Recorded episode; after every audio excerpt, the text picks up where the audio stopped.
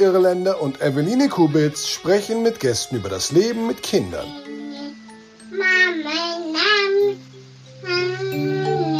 Drei Jahre wach. Herzlich willkommen zu Drei Jahre wach. Für euch im Studio sind Eveline und Julia und wir freuen uns riesig, dass ihr heute wieder dabei seid. Wir haben das heutige Thema ja in der letzten Folge schon ein wenig angeteasert. Wir möchten heute über Sex nach der Geburt sprechen.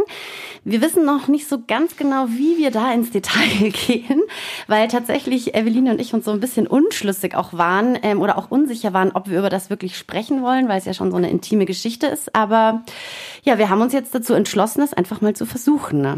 Und zwar, weil unsere beiden zauberhaften Gäste, die heute da sind, beide unabhängig voneinander auf uns zugekommen sind und gesagt haben, das ist ein wichtiges Thema, über das möchten wir sprechen. Nicht um schlüpfrige Details loszuwerden, sondern weil es einfach ein Thema ist, das ähm, vielleicht schon auch, aber weil es einfach ein Thema ist, das viele Frauen, viele Paare beschäftigt und mit Themen und Facetten verknüpft ist, über die es einfach wichtig ist, ähm, mal gesprochen zu haben. Und das, das hat uns überzeugt. Das sehen wir auf jeden Fall genauso. Deswegen herzlich willkommen an Tanja und Mimi, unsere zwei Gäste. Ihr Lieben, hier noch ein kurzer Einwurf von der Postproduktions-Julia. Wir haben während dem Gespräch gemerkt, dass wir an einigen Stellen gerne die Sicht eines Mannes gehabt hätten und haben dann einen lieben Papa nach der Sendung befragt, der uns ein paar Sprachnachrichten geschickt hat zu ein paar Fragen. Also wundert euch nicht, wenn es zwischen dem Gespräch ab und zu mal Piep macht und dann kommt sozusagen die Sicht des Papas zu unserem Thema. Und jetzt lasse ich euch wieder lauschen. Viel Spaß. Vielleicht stellt ihr euch einfach selber mal kurz vor. Tanja, fang doch du gerne mal an. Ich habe zwei Kinder. Die äh, kleine ist jetzt elf Monate alt fast und die große ist fast drei. Und ich habe auch einen Partner und, und wir haben keinen Sex. Nein, ganz so ist es natürlich nicht. Aber ich sehe schon, dass es ein äh, sehr wichtiges Thema ist und ich glaube, dass das einfach jeden betrifft, der ähm, eine Geburt hinter sich hat. Und da kann man ruhig mal drüber sprechen. Ähm, ja, ich bin Mimi, ich war ja schon mal da. Äh, ich bin ähm, Mama von auch zwei Kindern. Meine große ist 14 und der kleine ist sechs. Mhm. Genau, liebe Mimi, du ähm, hast ja mir geschrieben, du hast mal angefangen, ein Buch über dieses Thema zu schreiben. Nein, ich habe, ja, also ja, ja.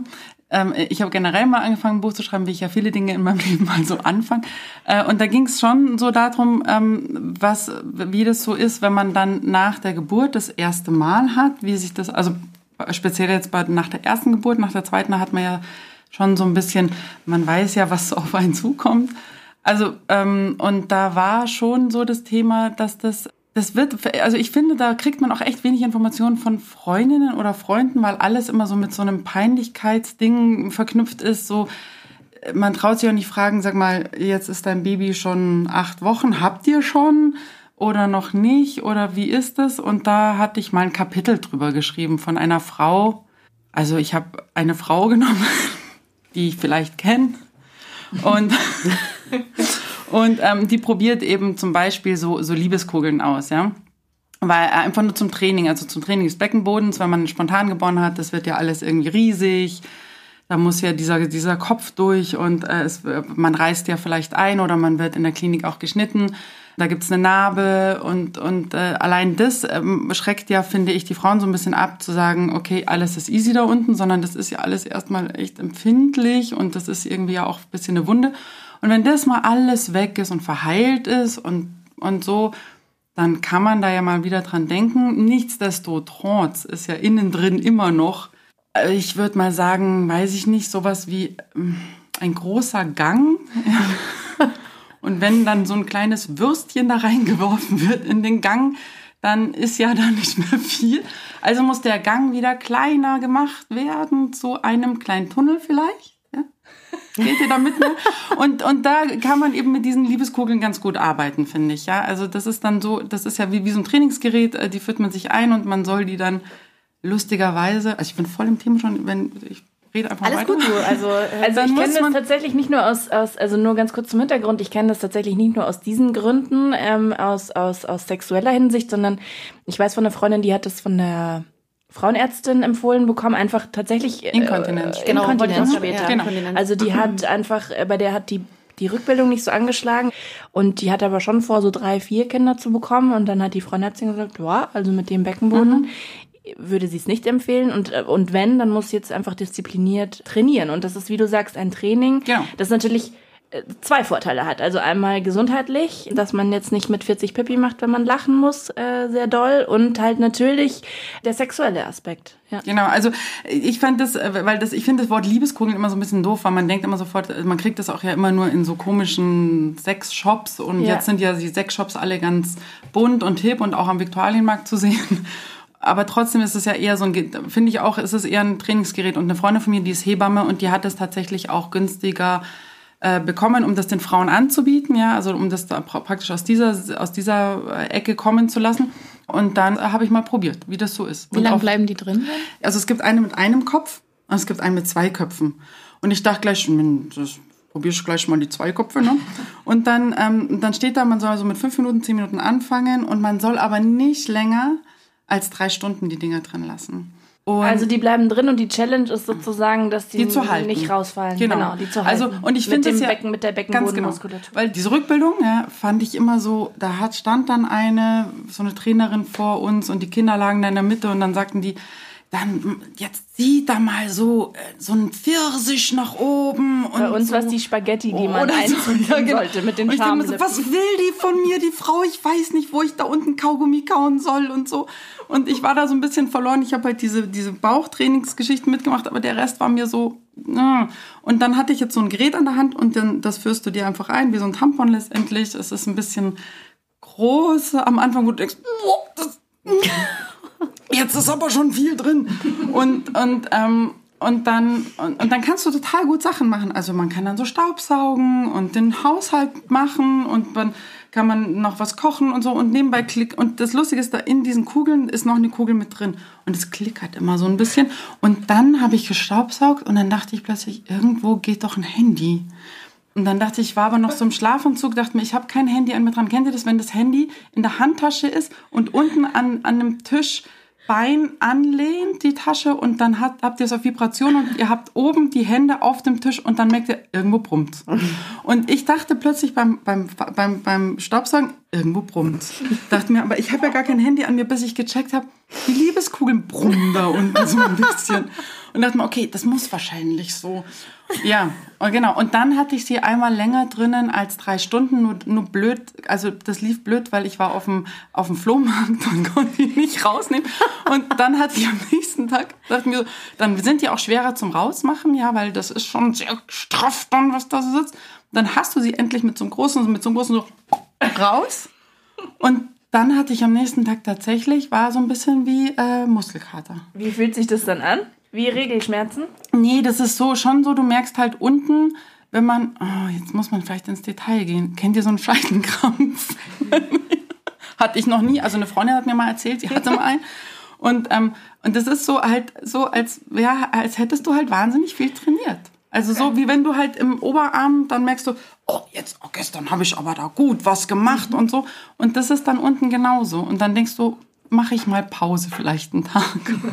Aber ich glaube, es ist wirklich ein Training. Also wenn man die öfter drin hat und sowas, dann ja. du gewöhnst dich da auch dran, dein Körper ja. so. Also es ist für den Beckenboden super und ähm, es ist äh, ja, also und es ist glaube ich eine relativ schnell. einfache Methode, ja. genau, dass du dich daran gewöhnst und dass man sie dann echt leicht vergessen kann so. Und, ja, äh, und das darf man nicht. Das ist schwierig. So. Das ist schwierig, genau. Das ist dann so, äh, wo wenn wir beim Thema Sex wieder wären, so. Also davor sollten sie auf jeden Fall raus, weil ich glaube, ja, ich denke, da würde man schon merken, dass noch was drin ist, wenn, also so viel, also. Ja, wahrscheinlich. Das ist ja dann, also vielleicht ist nach der. Mhm. So ja. groß ist dieser, dieser. Also Tunnel ja, ich denke mir manchmal, ich habe eine Freundin, die hat drei Kinder tatsächlich und wir hatten, mit der hatte ich das erste Mal das Thema, mit diesem Hausgang und das kleine Würstchen da reingeworfen und sie meinte nach dem dritten, nach dem dritten Kind meinte sie, pff, jetzt ist schon so ein bisschen auch wie ein Stadion eigentlich. Und dann habe ich gesagt, ja, probier. Und dann haben wir uns tatsächlich gemeinsam diese Liebeskugeln bestellt. Mhm. Ich nach dem zweiten Kind und sie nach dem dritten Kind. Und ich kann das jedem empfehlen. Das funktioniert total gut. Vor allem, weil man es ja auch einfach absolut nicht auf die Kette kriegt, diese Beckenbodenübungen zu machen. Nee. Ich weiß nicht, wer von euch macht Beckenbodenübungen, ja? Also man hat dann von der Hebamme so fürs Wochenbett diese Übungen gekriegt. Puh, jetzt gerade aus schlechtem Gewissen. Echt? Ja, genau. Super. Jetzt, wenn man so sitzt, bei mir auch. Okay, ich weiß schon noch, wie es geht. nee. So alibimäßig zweimal, dann ist es wieder gut. Genau. Aber nichtsdestotrotz ist der Beckenboden etwas, was ich schon merke jetzt nach Kind 2. Also ich habe das ganz oft zum Beispiel, wenn ich irgendwie unter, in der Stadt unterwegs bin und ich muss äh, irgendwie aufs Klo, dann muss ich total dringend aufs Klo. Und dann war das irgendwie, ich weiß nicht, früher habe ich das stundenlang, habe ich das irgendwie ausgehalten und so, ja. Und jetzt ist es schon so, also ich merke, da hat sich echt einiges mhm. verändert. Aber hast du die mal probiert? Diese Liebeskugeln? Ja. ja. ich hatte die aber schon vor Kindern. Ich weiß auch nicht warum, aber. nee, das erklärt jetzt so. einiges, Julia. Nee, wir hatten mal im Studium so eine Phase, wo wir irgendwie dann irgendwann mal zu Beate Use gegangen sind und uns so ein bisschen ausgestattet haben mit so ein paar Sachen. Und da waren die mit dabei, weil wir zu dem Zeitpunkt schon wussten, irgendwie, das ist grundsätzlich ganz gut einfach so für ja, ja. als Frau einfach so. Das ja, macht auch, auch echt was mit der Haltung einfach so, wenn du von innen wieder so stark bist. Irgendwie. Ja, macht genau. ja auch Sinn, weil es halt einfach die Körpermitte ist, auf der alles irgendwie aufgebaut ist. Und was ich total krass und also interessant, aber andererseits auch echt alarmierend fand, was die Hebamme zu uns gesagt hat, war, dass halt wir Frauen, also wir sind halt anatomisch anders gebaut als Männer, deswegen haben wir eben diese Beckenbodenproblematik unter Umständen und dass der Körper sich quasi jedes schwere Heben in deinem ganzen Leben merkt. Und dass wir das tatsächlich einfach als Frauen vermeiden sollten. Das ist mir tatsächlich im Kopf geblieben, wenn ich richtig schwer hebe und meine Tochter wiegt inzwischen 14 Kilo fast. Das finde ich schon schwer, vor allen Dingen in den vierten Stock ohne Aufzug. Da im Moment des Hebens wurde uns gesagt, immer den Beckenboden mhm. anspannen. Und ich merke das, dass man dann tatsächlich mehr Kraft hat. Mhm. Also zum einen die mhm. Haltung, Mimi, wie du sagst, aber auch dieses, man hat irgendwie Power mehr Power, weil halt die Körpermitte irgendwie stabil ist. Tanja, jetzt ähm, hätte ich an dich die Frage, weil du ja auch uns ähm, geschrieben hattest nach, keine Ahnung, der ersten oder zweiten Folge, dass das ein Thema wäre, ähm, über das man sprechen müsste, könnte. Welcher Aspekt ist es, der, den du daran spannend findest an dem ganzen Thema Sex nach der Geburt? Ich glaube, das ist das Thema Lust. Also hat man noch Lust? Also, oder wie kommt die Lust wieder? Weil ich glaube, am Anfang hat man tatsächlich einfach keine Lust, weil da so viel passiert ist da unten ähm, aber wie kann man wieder Lust aufeinander bekommen und vor allem auch, wie kann man es einrichten, dass man die dann auch ausleben kann? Mhm. Gerade mit zwei Kindern ist es ja dann vielleicht doch schwierig. Dann macht das eine vielleicht mal Mittagsschlaf, aber das andere dann eben schon nicht mehr. Und es ist ja nicht so, dass ich auf, auf, auf Knopfdruck irgendwie Lust habe, sondern die Lust kommt einfach irgendwann und dann geht's aber nicht, weil halt eben zwei Kinder da sind. Und ähm, ja, ich finde es ganz schön schwierig, ne, eben eine Zeit dafür zu finden. Also noch die Nähe mit dem Partner irgendwie, irgendwie auszuleben.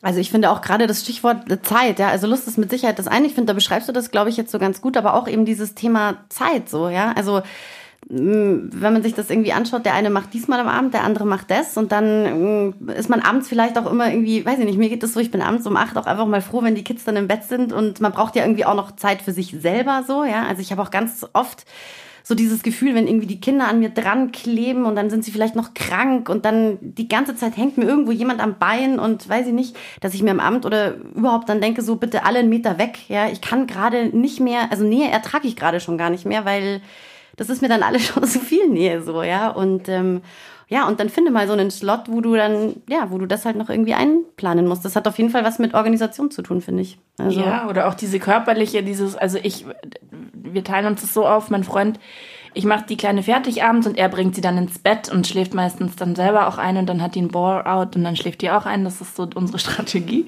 und das funktioniert total gut. Und in dem Moment, wo ich sie quasi mit Schlafsack ihm übergebe, merke ich, wie sozusagen mein Körper so in sich zusammenfällt und ich mache dann eine Arschbombe auf die Couch und ich lieg dann da.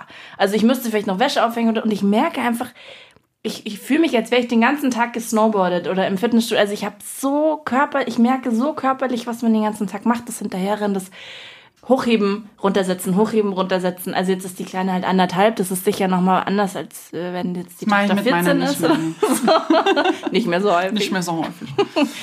und dann eben dieses körperliche und boah, ich würde jetzt gerne am liebsten auch um 20.30 Uhr einfach einpennen. Und dann, wie du sagst, diese Zeit für sich und dieses ich bin jetzt echt einfach platt. Also das ist, finde ich, auch etwas, was Lust dann in dem Fall fast gar nicht mehr auf. kommt gar nicht mehr auf, weil man sich einfach denkt, nee, ja, man hat ja so, man, also früher war es ja so, oh, ich bin super im Bett und jetzt ist man, oh, super, ich bin im Bett. Also von dem her, das ist so dieses, aber das dann zulassen können, um zu sagen, ich bin fertig, bin, bin, bin, ich möchte nicht mehr, finde ich auch total, also wichtig, das zu sagen, wie ihr alle gesagt habt, ihr braucht Zeit oder wir brauchen auch Zeit für uns und nicht immer zu sagen, okay, wir haben die Kinder den ganzen Tag bedient, jetzt muss ich den Mann noch bedienen.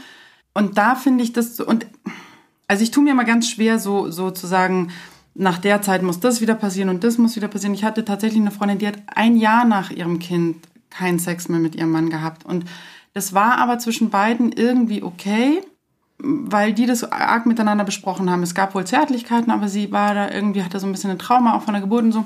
Dann ist es für die zwei okay. Ich finde es echt immer nur schwierig, dass es von außen so ein Druck kommt, so wie. Weißt du, wenn du dann eine Frau da sitzen hast oder eine Freundin sitzen hast, und, nö, irgendwie momentan haben wir den nicht oder so.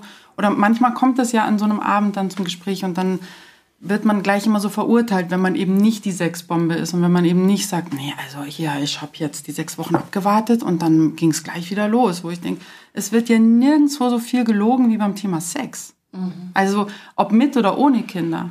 Und das macht, finde ich, Frauen extrem viel Druck, weil die müssen ja dieses Kind auf die Welt bringen, die müssen stillen, die müssen äh, dann irgendwie noch im Bett gut funktionieren, die müssen den Haushalt schmeißen, genauso wie ein Mann ja auch die Verantwortung dieser Familie übernehmen muss, das Geld nach Hause bringen muss und dann auch noch der starke Kerl sein muss und auch sein Mann stehen muss, ja. Und das finde ich irgendwie, davon müsste man weg und das müsste man sagen, es ist für den Moment total okay, wenn wir alle erstmal nur auf die Couch wollen. Und was ist so schlimm daran? Ein wichtiger Aspekt auch, finde ich, all das, was du gerade gesagt hast, diese Aufzählung unterschreibe ich total, aber auch dieses möglichst schnell begehrenswert wieder sein. Mhm. Also möglichst schnell wieder kein Bauch mehr, mhm. schöne Hüften, einfach eine super tolle Figur. Das kommt auch noch dazu. Auch Absolut. ein Riesendruck. Total, ja. Also das ist immer dieser Anspruch, ja, dieses, was du gerade gesagt hast, Mimi, auch dieses, du musst äh, perfekte Mama sein, liebevolle Mama, mhm. äh, weiß ich nicht, äh, sexy Partnerin, ja. Dann arbeitet man vielleicht ja auch noch, ja, und bringt selber auch noch Geld irgendwie mit nach Hause. Also das sind einfach so viele, ja, da kommt so viel zusammen und das ist ein großer Druck, der da auf einem, auf einem lastet. Und wie du gerade gesagt hast, Eveline, mit dem Begehrenswert sein, ich finde es auch immer auf Instagram zum Beispiel total faszinierend, wie viele Frauen es da auch einfach gibt, die dann wirklich Fotos von sich ins Netz stellen, einfach den Körper zeigen, ja, und einfach auch mal so einen Bauch zu zeigen, wie der nach so einer Geburt aussieht. Und du siehst diese Schwangerschaftsstreifen und die, also viele Frauen schreiben ja dann auch, sie haben definitiv ein Problem mit diesem Körper so. Sie müssen versuchen, also sie sind jetzt nach der Geburt eigentlich noch in, vom Kopf her vielleicht der gleiche Mensch, aber der Körper ist ein komplett anderer, in den sie geschlüpft sind. Und das erstmal zu realisieren und den anzunehmen und ja, halt das so für sich so vereinbaren, dass das jetzt mein Körper ist, den ich jeden Tag im Spiegel sehe, so. Und ich finde das schon gut, einfach, weil sie wollen damit natürlich auch anderen die Angst davon nehmen, eben so perfekt sein zu wollen. Mimi, das hast du ja, ja, auch im Vorfeld zu uns gesagt, ne, dass das so einer auch deiner Gründe ist, dass man einfach den Frauen so ein bisschen diesen Druck nimmt mhm. und halt sagt, hey, uns geht's auch so und scheiße, wir schauen auch nicht mehr so aus wie also, vorher und Genau. Wer, wer hat denn keine Angst davor? Also du kriegst dieses Kind, wenn man ich weiß nicht, ob jeder von euch spontan geboren hat. Ja. Ich hatte eine Sektion. Äh, ja, also mhm. nicht geplant, aber musste okay. dann sein. Dann hat man vielleicht die eine oder andere Naht da unten und das ist ja dann auch so, dass du denkst so, okay, wie wird das jetzt, wenn da das erste Mal passiert? Und das war schon, finde ich, so wie beim ersten Mal so ein bisschen, wo du denkst, so, okay, kannst du ein bisschen auf jetzt, okay, ah, es geht, gut. Ähm, und äh, ja, aber das ist so, also man fühlt sich da in, oder, na, Mann, ich kann ja nur von mir sprechen, dass man schon so ein bisschen ähm, ganz kurz wieder 15 ist, wo man denkt, so, jetzt mag ich aber wirklich behutsam hier, ja? Und, ähm, und das ist aber auch okay, weil es ist wieder ein total neues Kennenlernen, finde ich, weil der Mann spürt es sicherlich auch anders. Man muss auch anatomisch zum Beispiel sagen, man muss jetzt da nicht immer nur sagen, alles ist blöd nach einer Geburt, sondern letztendlich bei einer Geburt rutscht diese Klitoris, die ja meistens so, sagen wir mal, circa neun Zentimeter lang ist, also nicht raushängen, aber im Körper drin. Und die rutscht ja so einen Ticken in, ins Becken so rein. Und das zum Beispiel ist viel lustvoller bei vielen Frauen als vor der Geburt. Also, und dann auch sagt, das hatte auch mal einen Vorteil, zum Beispiel eine Geburt so gemacht zu haben, weil in Amerika sagen sie ja Love, äh, äh Safe for Love Channel. Da machen die ja Werbung für, für, für ähm, Kaiserschnitte äh, mit dem, mit dem Hintergrund äh, Save Your Love Channel. Also macht da nichts kaputt, weil der Mann findet es nicht mehr so geil. Und das finde ich einfach, wo ich denke, sag mal, Tickt dir eigentlich noch ganz recht. Da fehlen mir quasi tatsächlich ja. die Worte. Ja. Wirklich wahr. Total. Ich finde das, was du gerade gesagt hast, mit dem man fühlt sich wieder wie ein Teenie beim, wie beim ersten Mal, finde ich einen total spannenden Aspekt, weil ich finde auch vom Körpergefühl beziehungsweise von dem von den Selbstzweifeln auch, weil du ja auch deinen Körper, also mhm. also du bist wieder so, du denkst wieder viel mehr darüber nach, oh Gott, wie sehe ich aus, wie sieht das aus, wie ist das schön genug? Habt ihr ähm, euch das angeschaut danach? Also wie gesagt, ich hatte ja einen Kaiserschnitt, deswegen. Äh, Was meinst du jetzt die Plazenta oder? Nee, ich meine, so äh, wie, sagen, wie, wie sagen wir jetzt? Die Vagina. Ich habe mir das schon die angeguckt. Scheide, ja, so ja. direkt danach. Ja. So im Spiegel, wie, wie, an welchem Tag? Oh, das weiß ich jetzt nicht. Also es war kurz danach, kurz danach. und ich, ich wollte es aber tatsächlich deswegen wissen, weil ich schon während der Schwangerschaft Probleme mit dem Beckenboden mhm. bekommen habe und da schon gefühlt alles nach unten gerutscht mhm. ist, was nach unten rutschen kann. Also ich hatte ständig das Gefühl, ich muss irgendwie äh, alles, alles reinhalten. Und deswegen wollte ich schon ganz genau gucken, wie das jetzt wieder aussieht mhm. und ob das alles wieder zurückgegangen ist. Deswegen habe ich mir das schon angeguckt. Ja. Ich habe mir das auch angeguckt und dachte mir, warum habe ich das angeguckt? Ja. Ja, aber das finde ich zum Beispiel auch. Also ganz wenig Frauen schauen sich das an und gucken, wie es da unten aussieht. Und Kann man auch ohne Schwangerschaft absolut, mal angucken absolut, oder ohne mal Kinder. mit Spiegel daran ja. und sagen, was ist denn das? Also ich habe das ja, das finde ich echt total wichtig. Und ich, ich habe mal eine Kollegin gehabt, das war vor Jahren, aber die war schon Mitte 20 und die wusste noch nicht mal, dass es eigentlich vier Schamlippen sind. Ja? Und ich habe das dann aufgemalt, wo ich dachte, hey, das ist doch dein Körper, guck da mal hin. Und das ist schon auch spannend, nach einer Geburt da hinzugucken, wo man denkt so, wow. Also ich finde, man ist auch ein bisschen, ich bin jetzt in einem Alter, ich glaube, ich bin hier die Älteste im Raum da ist man schon auch ein bisschen stolz, was, was der Körper alles kann. Ja? Also wie groß dieser Bauch werden kann, wie klein der dann wieder wird. Der ist dann zwar ein bisschen schlaff, was da unten passiert, dass mein Rücken noch so stark sein kann, dass ich alles heben kann an Kindern, dass ich diese Belastung aushalte. Das ist alles mein Körper. Und da hängen jetzt die Titten vielleicht auch am, am Anfang noch, wenn da die Milch raus ist, wie so zwei Milchtüten nach unten. Da war auch so, wo ich dachte, so, das wird nie, nie wieder so wie früher. Da ging auch mein Mann so an der, an der Badezimmertür vorbei und sagt, ach, lass doch die Flügel nicht so hängen.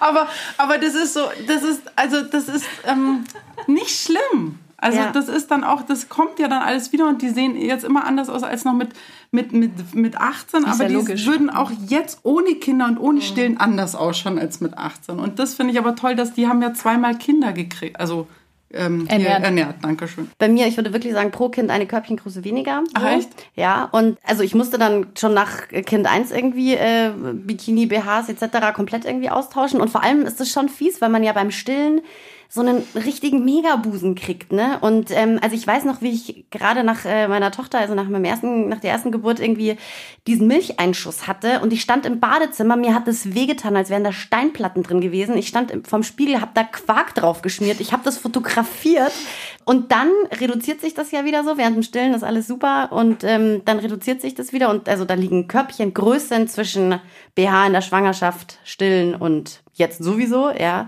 Aber ich denke mir halt dann auch immer so, wenn ich mir dessen dann wieder so bewusst werde, was man ja tagtäglich tut, ja, dann denke ich mir auch immer wieder, ja, aber trotzdem hat dieser mhm. Busen zwei Kinder fast ein Jahr lang ernährt, mhm. ja, und dieser Körper zwei Kinder auf die Welt gebracht, so. Ja, so what? Was heißt, das ist der Preis, den ich dafür gezahlt habe? Das klingt blöd, aber das ist halt jetzt so das mit, womit ich schon jetzt leben muss und aber halt auch dann tue, weil ich halt natürlich auch so die, ja, die Ergebnisse halt von dem Ganzen ja auch jeden Tag vor mir habe, so. Ich glaube, dass die Männer aber auch die körperlichen Veränderungen gar nicht so schlimm finden, wie wir das uns oft ausmalen. Also wir denken vielleicht, ah, jetzt hängt der Busen ein bisschen oder auch sehr. Und, und unten ist es vielleicht ein bisschen lockerer als sonst oder keine Ahnung. Aber für die Männer ist es, glaube ich, teilweise gar nicht, gar nicht so wild, weil du bist immer noch die Frau, die er liebt. Und ich glaube, man ist, ähm, wenn man Kinder bekommen hat, eh schon auf einer, auf einer anderen Ebene nochmal. Und das denke ich, da macht man sich vielleicht ein bisschen zu viel Druck. Also mein Partner war da äh, total easy mit der ganzen Körperlichkeit. Und ich finde, solange man da auch noch so Witze drüber machen ja. kann und äh, die Flügel nicht hängen lässt und so weiter, dann, dann ist man schon mal auf einem guten Weg. Also ganz oberflächlich betrachtet sind äh, ihre Brüste etwas gewachsen aus nachvollziehbaren Gründen. Und dann gab es halt so das allgemeine Problem, was wahrscheinlich auch viele kennen, die äh, Rückbildung des Babybauchs. Aber da habe ich mich dann recht solidarisch verhalten und nun teilen wir dasselbe Schicksal. Ansonsten gab es eigentlich nichts Gravierendes, außer vielleicht die sogenannten Schwangerschaftsstreifen. Aber auch die gehören ja irgendwie zu einer Geburt dazu und wir bezeichnen sie immer so als, als kleine Kratzspuren unseres Babys. So macht es dann das Problem etwas erträglicher. Ja, also ich glaube, umso mehr Humor damit spielt, umso besser. Ähm, Männer verändern sich auch. Äh, und ähm, Äh, ja, also ich glaube eher, dass diese ganzen Trennungen, die eventuell passieren, in, in, wenn die Kinder zwei, drei, vier sind und so, dass das jetzt gar nicht stark auf diese Körperlichkeit ausgehen, sondern einfach diesen Stress oder insgesamt das ja. Zwischenmenschliche, was passiert. Aber ich glaube dennoch, dass die dass die Frauen sich den meisten Druck selber machen, weil nämlich auf Instagram nicht nur diese Bodies gezeigt werden, die gezeichnet sind von der Geburt, sondern schon immer und auch gerne auch von prominenten Frauen äh, Selfies gemacht werden mit After Baby Body nach zwei Wochen und der Bauch kaum mehr da ist, wo du denkst, hast, hast du fremdgebären lassen oder was ist los? Also, und das ist schon auch was, wo, wo, wo wir trotzdem immer mehr drauf gucken, auf diese, wie schaut denn die andere eigentlich aus? Hat dies, hat dies besser, weißt du, so. Und das würde ich gerne ab, abstellen, dass das nicht die Norm ist, sondern die Norm ist so, wie wir halt zu viel zum Beispiel jetzt hier sitzen, ja. Aber ich muss schon sagen, das ist halt was, das ist gelernt, das ist, das, so sind wir sozialisiert. Also ich muss nur mal dran denken, wenn wir an der Supermarktkasse stehen und meine Tochter sitzt noch zu klein, um es zu verstehen oder um es zu realisieren. Aber wenn die, keine Ahnung, so vier, fünf sind oder so, was sehen die? Äh, die ganzen Zeitschriften mit den mhm. Frauen, ähm, wenn die mal lesen kann, irgendwie Diät, so nimmst mhm. du ab, so hast du den super Body, wie auch immer. Also das ist, das geht von kleinst auf los, dann Germany's Next Topmodel im Fernsehen und, und all das und die sind ständig ständig konfrontiert von klein auf oder auch wir, aber jetzt ist dieses mediale Ding natürlich noch mal viel, viel, viel, ja. viel krasser als, als wir Kinder waren diese retuschierten Körper, diese weich gezeichneten Gesichter. Mhm. Also es gibt ja jetzt auch schon wirklich depressionsartige Zustände bei Kindern, weil die oder oder jugendlichen Mädchen, weil sie nicht so aussehen wie ihre Filtergesichter, weil sie halt so im Spiegel nicht aussehen und all das ähm, mündet dann in so Dingen, wie ich sie persönlich erlebt habe. Ich habe eine Freundin, habe eine Freundin im Krankenhaus besucht im Wochenbett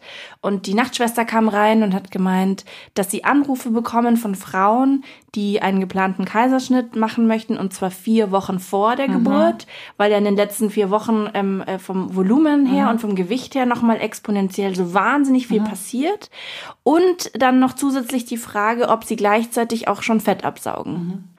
Und ich bin wirklich da gesessen, damals hatte ich noch kein Kind und dachte mir, in was für einer verdrehten, abgefuckten Welt leben wir eigentlich? Aber da wenn das nicht Einzelfälle sind, also sie haben, hat dann natürlich gesagt, machen wir nicht und so weiter. Aber wenn das wirklich einfach das ist, wie Frauen denken, dass sie sein müssen, obwohl sie eben einen, einen, einen, einen, einen hochkomplexen Menschen bauen und danach diesen Menschen ernähren und so, so, so viel leisten, dass es trotzdem nur darum geht, wie sehe ich aus und bin ich schön für ein Frauenbild, das uns von klein auf eben so aufgestülpt wurde. Traurig natürlich. Ich glaube trotzdem, dass das gemacht wird, weil das wahnsinnig viel Geld bringt den Kliniken. Also eine, eine äh, geplante Sektion macht immer viel Geld und auch eine Fettabsaugung bringt Geld. Also das wird mit Sicherheit passieren. Ich finde, ich würde dann gern mal eine Frau hier sitzen haben und fragen, wie ist denn mit deiner Lust? Also macht es dir dann mehr Lust, wenn du Fett abgesaugt hast und, und äh, eine geplante Sektion hattest und du hast ja trotzdem diese Hormone und ich glaube, um auf deins zurückzukommen mit der Lust eben, dass da ganz viel mit den Hormonen auch einfach mhm. passiert. Und dieses, die eine Frauen sind schweben im Glück nach dem Baby, also ich habe auch immer nach der Geburt gewartet, ich sage, gleich muss ich weinen, bestimmt, ich habe ganz viele Videos gesehen, wo die Frauen weinen, wenn sie die Kinder in den Arm halten. Yeah. und ich habe nicht geweint, ich war, ich war richtig glücklich, aber ich habe nicht dieses, dieses, äh, auch mein Mann hat mich nicht liebevoll in den Arm genommen und mich geküsst, sondern wir waren nur so, ich war quasi blutleer und musste mich erstmal hinlegen und dann war da die Schmiererei und ja. Und, und manche ähm, kommen ja mit diesen Hormonen, was ja bei den meisten von uns so in einem, an einem dritten Tag ja so ist, dass da dieser Einbruch ist. Und bei manchen dauert das wesentlich länger. Und darüber spricht man nicht, weil man muss ja immer glücklich sein mit dem Kind und man muss auch immer gleich wieder Lust haben. Und wenn dieser Wochenfluss vorbei ist, von dem ich nichts wusste vor der ersten Geburt, wo ich dachte, was ist jetzt los? Und der auch richtig lang gehen kann. Ja, Wochen ja, heißt es, Wochenfluss, mhm. ja. Und dann, und, äh, bis ich dann rausgefunden habe, also mir, ich habe ich hab es tatsächlich nicht gewusst, was da auf mich zukommt. Ich dachte dann so, das ist dann alles raus und dann ist es raus, aber dass wir ja eine Wunde in uns drin haben, wo diese Plazenta sich abgelöst hat und dass das ist, was da rauskommt. Und ähm, Freunde, das riecht auch nicht lecker, ja. Und es sieht nicht schön aus und man hat riesen Windeln am Anfang drin. Und ich finde es total in Ordnung, dazu sagen, äh, nee. Und ich glaube auch nicht, dass die meisten Männer da Bock drauf haben. Und das dauert eh, sagen wir mal, vier bis sechs Wochen, bis da überhaupt mal so eine Normalität wieder eingetreten ist. Um dann, wenn nach diesen sechs Wochen immer noch die Hormone verrückt spielen und man nicht weiß, wohin mit sich, finde ich es auch okay, noch nicht damit zu starten. Also bei uns war das beim zweiten Kind war das schon stark Thema in der Rückbildung auch und dann dachte also ich habe mich rausgenommen, weil ich dachte, ich habe keinen Bock mit diesen Frauen darüber zu sprechen, aber es war schon so, dass die eine oder andere da wahrscheinlich schon fett abgesaugt saß. Also während dem Wochenfluss, glaube ich, ist so das Letzte, woran ich gedacht hätte, dass ich wieder jetzt äh, da... Man soll es ja auch nicht. Ja, genau, man soll es auch nicht. Und ich meine, es ist ja auch nicht so, dass du dann sagst, äh, Schatz, Bock auf Quickie, sondern Schatz, kannst du mir nochmal Windeln irgendwie besorgen oder irgendwie nochmal die Binden oder so. Und ich meine, das sind Riesenteile, ne? Wir sprechen hier von Netzunterhosen, die du dir anziehst, ja, die du im Krankenhaus kriegst und so. Also du fühlst dich ja auch alles andere als sexy, ja. Und also ich finde, man muss auch mal dazu sagen, so eine Geburt, ja, ich meine, man hat natürlich dann dieses kleine bezaubernde Etwas, schreiend natürlich im Zweifelsfall, aber trotzdem total süß und äh, größtes Wunder ever. Ich meine, das ist der krasseste Augenblick, den du, glaube ich, in der Partnerschaft erleben kannst, diese Geburt so miteinander so. Aber trotzdem ist diese Geburt an sich ja auch, ja, ich meine, da kommt ja im Zweifelsfall auch nicht nur das Kind raus, sondern noch so ein paar andere Sachen, ja, und ähm, muss man einfach mal drüber sprechen. Geburten laufen, also ja, blutig, schmierig, alle möglichen Körperflüssigkeiten, die man sich vorstellen kann, ab, ja, also das ist jetzt... Interessant finde ich auch die Frage, waren, waren eure, äh, eure alle dabei? Eure Männer? Ja, ja. Also bei der Geburt? Ja. ja. ja. Interessant finde ich nämlich auch mal die Frage, ähm, wie, also jetzt mal wirklich in Gänsefüßchen, wie gestört sind die Männer nach so einer Geburt? Mhm. Also das finde ich auch etwas, also mein Mann war auch dabei, aber der hatte die Freiheit zu gehen, wenn er Bock hatte und der war bei der ersten Geburt, äh, war der auch schlafen, weil der war relativ durch mit der Arbeit und alles und ist auch mal eine Stunde weggegangen, hat gepennt. Zum richtigen Zeitpunkt kam er dann wieder, das war okay. Und auch äh, bei meiner zweiten Geburt kam er immer mal wieder vorbei und hat sich aber viel um die Große damals gekümmert. Ich fand das in beiden Fällen völlig normal und okay. Ich finde es nur manchmal habe ich das Gefühl, wir überfordern die Männer damit. Dass, sie, dass die Frauen sich so krampfhaft daran festhalten, du warst bei der Entstehung mit dabei und du kommst auch mit, wenn es rauskommt. Wo man denkt, so, Mann, das ist schon, ich würde überhaupt nicht sagen, dass da die Sexualität gestört ist am Ende, ja, weil das, aber ich finde, man, man muss den Männern die absolute Freiheit lassen, gehen zu können, wann es ihnen zu viel ist. Weil ich glaube, er hätte keinen Bock, da zwölf Stunden jemand, jemand zu stehen, der jammert und die können ja nicht helfen. Also die wissen ja gar nicht, wohin mit sich, die bringen dann mal was zu essen oder mal eine Kotzschale weg oder so. Aber es ist jetzt auch was, was ich habe oft gar nicht gemerkt, wer im Raum ist. Und da frage ich mich, ob dieser Prozess dieser Geburt, dann sehen die das ja da, ob das vielleicht andersrum, wenn wir jetzt sagen, wir haben gerade keinen Bock auf Sex mehr, ob die Männer vielleicht auf der anderen Seite stehen und sagen, hm, können wir noch ein bisschen warten damit? Irgendwie ist mir noch unheimlich. Und ähm, das würde mich zum Beispiel mal interessieren. Also da kann ich nur für mich sprechen und das mit einem klaren Nein beantworten. Ich gehöre aber auch zu einer speziellen Gattung Mann, denn wir waren bei jedem Frauenarztbesuch, äh, gemeinsam. Also da waren wir beim ersten zusammen, beim letzten und das komplette Programm quasi mitgemacht. Jeder ähm, Geburtsvorbereitungskurs wurde gerne besucht, so dass ich eigentlich in der Theorie ganz gut vorbereitet war. Die Geburt an sich, die verbinde ich auch eher mit Aufregung und Freude als mit irgendeinem Trauma. Und klar, der Moment, als unser Sohn dann, wie soll ich sagen, rauskam, war schon irre, aber dass er nicht auf einem Blumenteppich dahergeritten kommt, das war mir auch klar. Und meine Frau, die bewundere ich so oder so, sonst hätte ich sie vermutlich nie geheiratet. Und eine ihrer größten Stärken ist ihre Ruhe und Gelassenheit und diese konnte sie wie auch immer bei der Geburt voll ausspielen. Und das hat mich nachhaltig sehr, sehr, sehr, sehr tief beeindruckt. Also ich glaube, für meinen Mann war es schon irgendwie, der hat nur gemeint, so er hat gedacht, ich sterbe. Also man muss auch dazu sagen, unsere Tochter kam am Schluss wirklich nach langem, langer, langer, langer Zeit ähm, ganz am Ende mit der Saugglocke und das war, also ich glaube, ich habe nur noch geschrien wie eine völlig Verrückte und ähm, also auch ohne irgendwelche Schmerzmittel und so, weil es dann eh schon viel zu spät war und deswegen, also ich, das hat er mir schon oft danach gesagt, dass er, glaube ich, dass er einfach dachte, er, er verliert mich jetzt so, weil er das so, weil es so für ihn so krass war, weil ich einfach so also ja, um Leben und Tod halt geschrien habe und so. Also deswegen, ich glaube schon, dass das dass das schon ein krasses Erlebnis auch für die ist, mit Sicherheit. Also so. Traumatisierend letzten ja, Endes. Genau. Auch.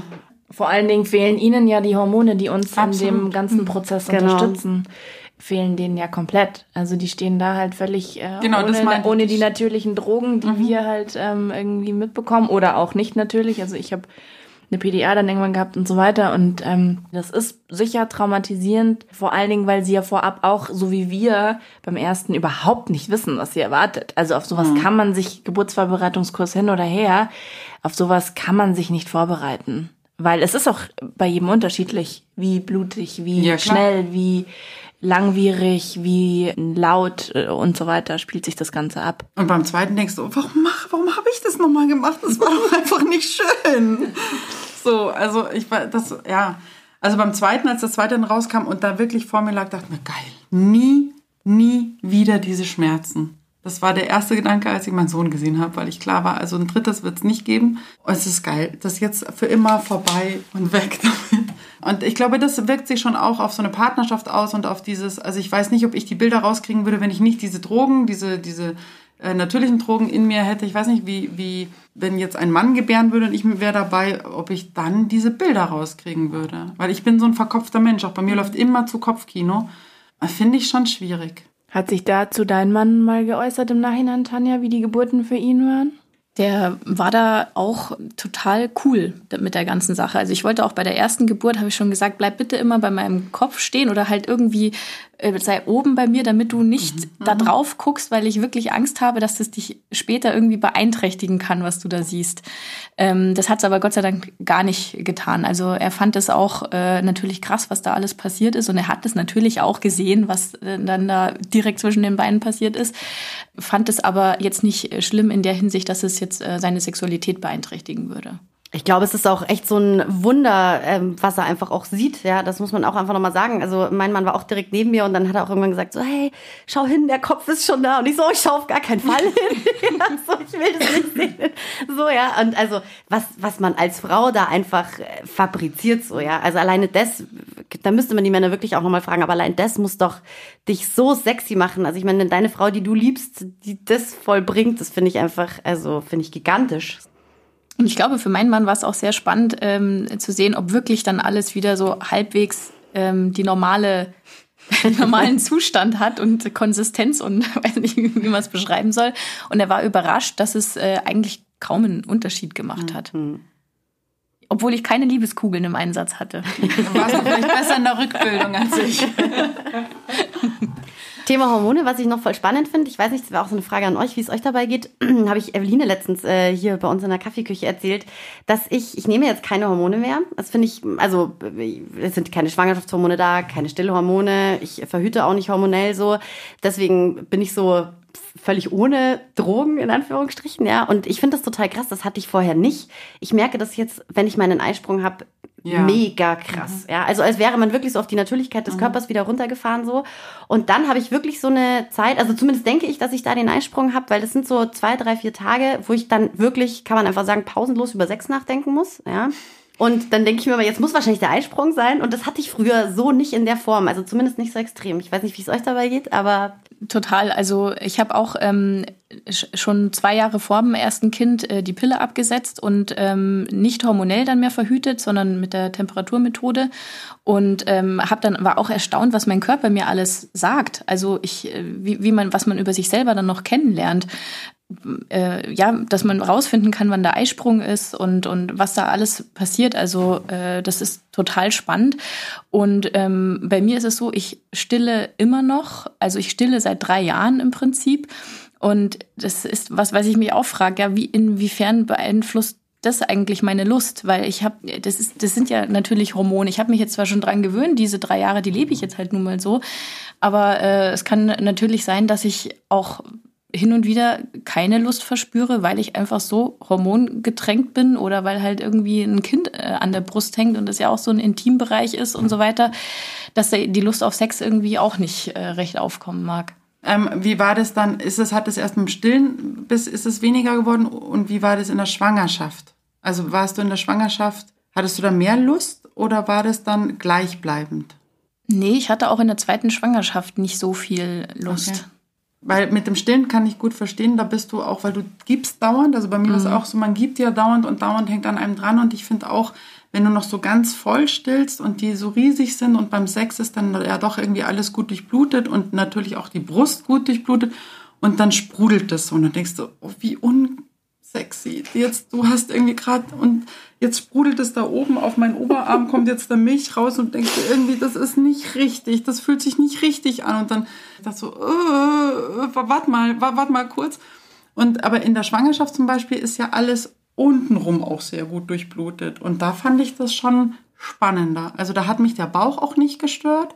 Da fand ich mich überhaupt nicht unsexy, mhm. sondern da hatte ich, glaube ich, einfach die meiste Lust fast. Also wo ich dachte so, da machte der nur, weißt du, so und dann, okay, ähm, lass uns kurz irgendwo, ähm, okay, äh, so. Und, ähm, und da, da, da ging das ganz schnell und ich ich versuche gerade den Unterschied zu kriegen, warum, weil beim Stillen ging es mir ähnlich wie bei dir. Da war es mir auch so. Ich habe in der zweiten Schwangerschaft auch gestillt. Mm, also, oh. ich, also ich, ich, ich still quasi ja also tatsächlich sprich, du hast durch. mit deiner ersten Tochter angefangen zu stillen genau. und hast, bist eine, hast sozusagen also eine sogenannte Langzeitstillerin oder wie man das jetzt genau. nennt. Oder Anderes Thema wieder. Genau, anderes Thema. Ähm, also um Gottes Willen, ne, völlig wertfrei, aber nur so zur, zur, zum, zum Verständnis.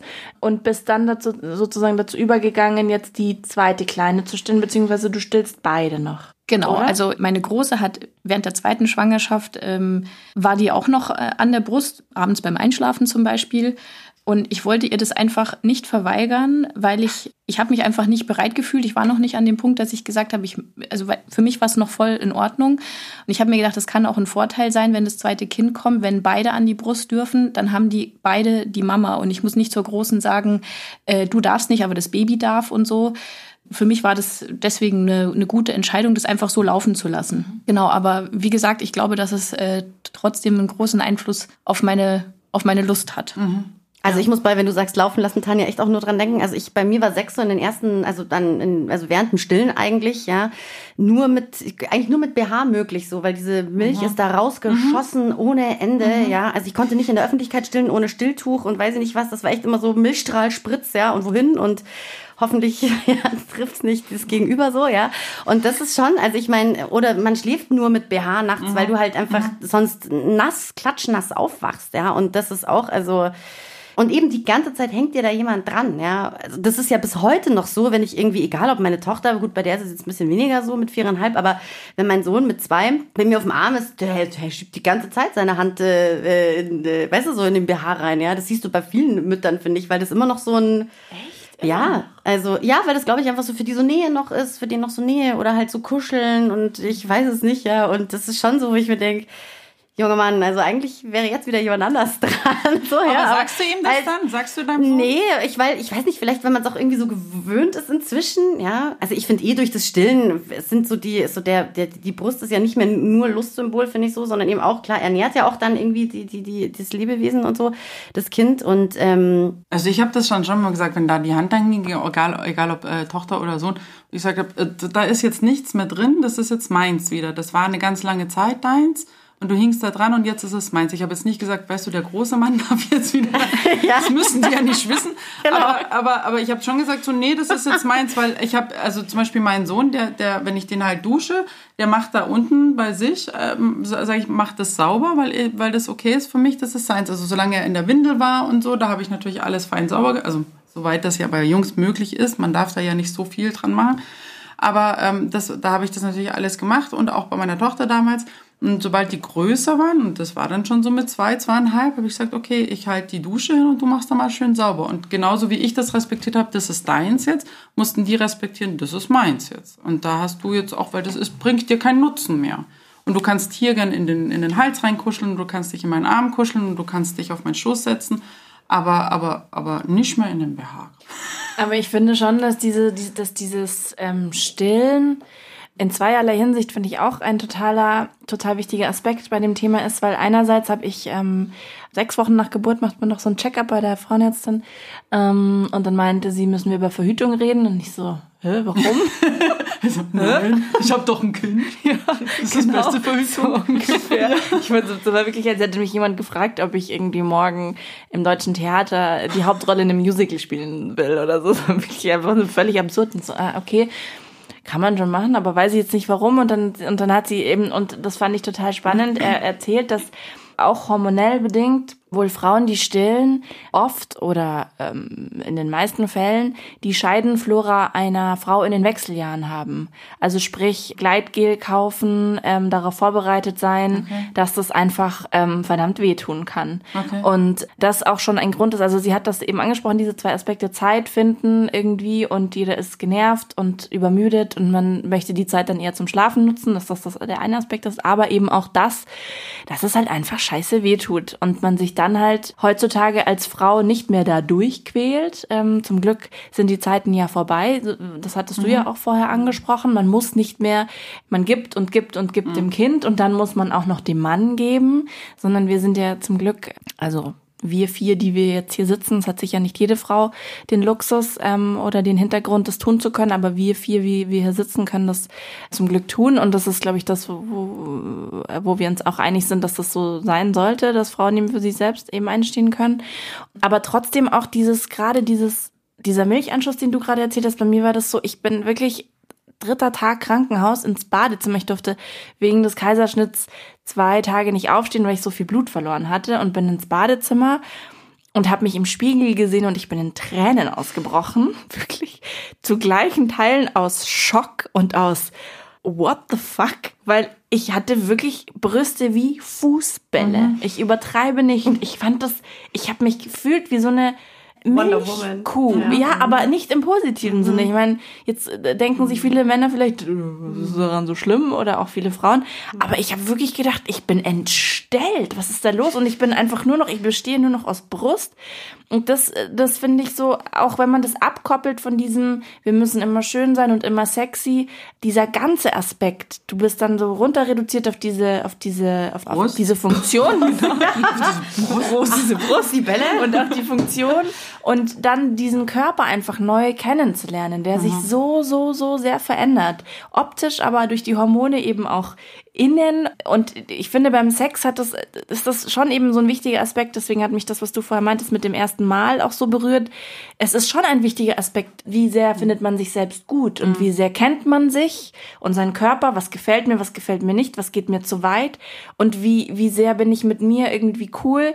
Und das finde ich total in dem Moment, wo ich das Gefühl habe, ich kenne meinen Körper eigentlich nicht mehr, mhm. finde ich das total schwierig, sich da zu entspannen und das Ganze zu genießen. Was eben, finde ich, auch ein Aspekt ähm, ist, dahingehend, dass es dann einfach länger dauert, bis wir vielleicht wieder so weit sein könnten. Und ich finde, in in einer guten Beziehung kann es auch mal sein, dass man vielleicht zwei, drei, vielleicht sogar sechs Monate mal keinen Sex hat. Ich finde es total wichtig, in der Kommunikation zu bleiben, mhm. zu sagen, da ist jetzt gerade irgendwie, sind andere Dinge wichtig und dann sind, und ich finde es aber auch gemein, immer alles auf die Kinder zu schieben, ja, immer zu sagen so, nee, äh, ich bin so, wir sind so gestresst wegen den Kindern und so, sondern schon auf sich zu gucken, zu gucken, okay, wie geht's mir gerade? Ich bin gestresst von den Kindern und die Arbeit nervt mich vielleicht und mein Körper finde ich noch nicht so. Also schon bei sich zu bleiben, aber trotzdem in die Kommunikation mit dem Partner zu gehen, um zu sagen, ähm, das wird wieder kommen, halte durch also vielleicht muss man es anders formulieren, aber es gab schon auch eine Zeit, da war, da war es weniger bei uns und dann, dann machte, aber ich machte mir nie Gedanken darüber, wo ich dachte, oh, jetzt ist vorbei. Mhm. Sondern wenn man nicht mehr drüber spricht, ist es vielleicht dann auch bald vorbei, diese, diese Beziehung, weil eins nach dem anderen vielleicht stirbt. Das hat ja vielleicht andere Gründe dann auch. Aber solange man in der Kommunikation bleibt und sagt, wie es einem geht, finde ich das überhaupt nicht schlimm, wenn man in einer guten Beziehung länger nicht miteinander ins Bett geht. Denkst du das auch, Tanja? Ja, also sehe ich auch so. Es ist ganz, ganz wichtig, dass man, dass man da immer drüber redet. Sex ist gut, schön und ähm, wir finden ihn auch einfach wichtig für unsere Beziehung. Aber die erste Zeit nach der Geburt, da hat er eigentlich, wenn ich ehrlich bin, gar keine Rolle gespielt. Tatsächlich war es so, dass wir einfach auch irgendwie froh waren, wenn unser Sohn geschlafen hat, dass wir einfach irgendwie die Zeit miteinander einfach verbringen konnten, ohne gleich übereinander herzufallen und was nicht heißt, dass wir keine Lust aufeinander hatten, aber die der Sex an sich, das war halt wirklich, stand an zweiter Stelle. Also uns ging es dann einfach mal, dass wir uns austauschen und wie, wie geht's uns jetzt als neue Eltern und dass der Sex früher oder später wieder kommt, das war uns auch klar und ich hatte eh immer so das Gefühl, dass ich dem, dem Körper meiner Frau jetzt einfach auch Raum geben muss, dass er sich erholen kann. Und schließlich ist da neun Monate oder zehn Monate unser, unser Baby drin gewachsen und, und das, das geht ja nicht so spurlos an einem vorbei.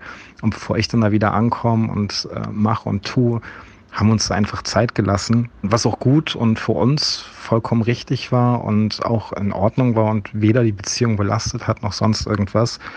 Und wie mein Opa sagte, alles zu seiner Zeit. Bei mir ist ganz oft so, und das habe ich dann auch versucht, irgendwie meinem Partner zu kommunizieren, dass ich mich äh, teilweise so, so asexuell schon gefühlt habe, weil ich jetzt diese zwei Kinder habe und für mich war klar, das werden diese zwei Kinder sein und nicht noch mehr. Also als ob das, wofür die Sexualität eigentlich da ist, nämlich zur Fortpflanzung, dass das eigentlich jetzt abgeschlossen ist und ich deswegen als auch ja eigentlich theoretisch keinen Sex mehr äh, haben müsste, weil sehr katholisch. Ist ja quasi durch. ne, ich, ich kannte diesen Gedanken okay. von mir überhaupt nicht. Also ich war früher schon aktiv. Aktiv. und, und jetzt auf einmal ähm, das komplette Gegenteil so zu spüren, fast schon als, als, als wäre ich so prüde geworden. Da habe ich schon gedacht, oh Gott, bin ich jetzt prüde geworden oder was ist denn los mit mir? Also ich finde das schon sehr spannend, was, was das ähm, mit einem macht. Ich fand das auch total interessant. Ich glaube, das ist tatsächlich auch ein Thema, oder zumindest habe ich das mitgekriegt, als mich eine Freundin mal gefragt hat, die noch keine Kinder hat, sag mal, wie ist denn das bei euch eigentlich mit Sex so, ja, wie oft und äh, läuft da noch was und so, wie stellt man sich denn das vor bei Eltern? Und ähm, weil sie halt eben von Freunden gehört hat, Kind eins, Kind zwei so. Und sie das, glaube ich, schon so ein bisschen irritiert hat, weil, äh, ja. Also sie hatten nur Sex für, zu Kind eins einmal und zu 2. Richtig, oh. genau. Das wurde ihr so gesagt. Und dann hat sie mich halt einfach gefragt, weil das, glaube ich, für sie so schon so war, so, muss ich vor sowas Angst haben, dass dann dieser Zustand eintritt, wenn ich irgendwie Mutter bin und so. Und dann haben wir halt da so drüber gesprochen. Und ich für mich, ich merke schon, ähm, für mich ist das schon wichtig so. Also, ähm, beziehungsweise ich merke dann schon nach einer bestimmten Zeit, wenn wir irgendwie dann, keine Ahnung, irgendwie dann keinen Sex hatten oder so, oder beziehungsweise mir fällt es dann schon wieder auf, dass uns das, also dass es für mich total wichtig ist, halt auch Sex mhm. zu haben, weil uns das so zusammenbringt dann wieder, finde ich. Ich finde halt in diesem Elternalltag, ja, klar mit Kindern und man beide arbeiten und so, und es ist total wenig Zeit für alles gefühlt, ja. Und auch für Zärtlichkeiten und für Paarzeit so. Und wenn man dann mal irgendwie einen Babysitter hat, dann, äh, weiß ich nicht, sollte man sich vielleicht ein Stundenhotel nehmen, weißt du, und nicht irgendwie ins Kino gehen oder so. Keine Ahnung, aber halt äh, dann gehen wir zusammen auf Konzerte und machen solche Sachen, ja, dann ähm, deswegen ich finde das also für mich ist das irgendwie total wichtig, weil man einfach diese Nähe dann halt wieder spürt so, ja, und sich als Paar auch wieder hat. Also für mich ist es immer noch unabdingbar Bestandteil so dieser Beziehung einfach. Und finde ich auch für die eigene Identität, weil dann bist du eben, also Nähe und Zärtlichkeit hast du ja auch mit deinen Kindern, aber dann bist du nicht die mhm. Mama, sondern dann bist du halt die Julia. Und genau. das ist es halt. Man gibt ja schon so viel den Kindern und ist dann halt irgendwie in dieser Rolle und das, da ist man dann halt wieder man selber. Und das ist, glaube ich, auch ein wichtiger Aspekt, der dann gut tut einfach. Weil du gesagt hast, immer an, da sollte man sich eigentlich ein Stundenhotel nehmen und so.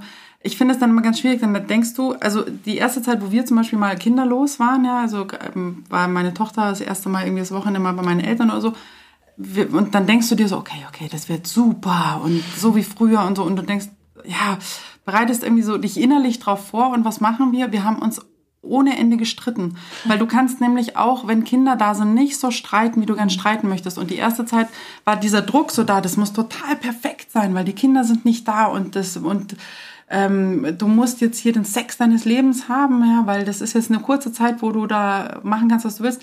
Und der Druck ist so enorm, finde ich, dass das in keinen der Fälle jemals bei uns hingehauen hat, weil, weil, weil immer dieser Druck da war, es muss jetzt perfekt sein. Und in, meistens haben wir dann gestritten und dann war auch wieder gut, weil dann haben wir mal auch was klären können. Das war auch okay.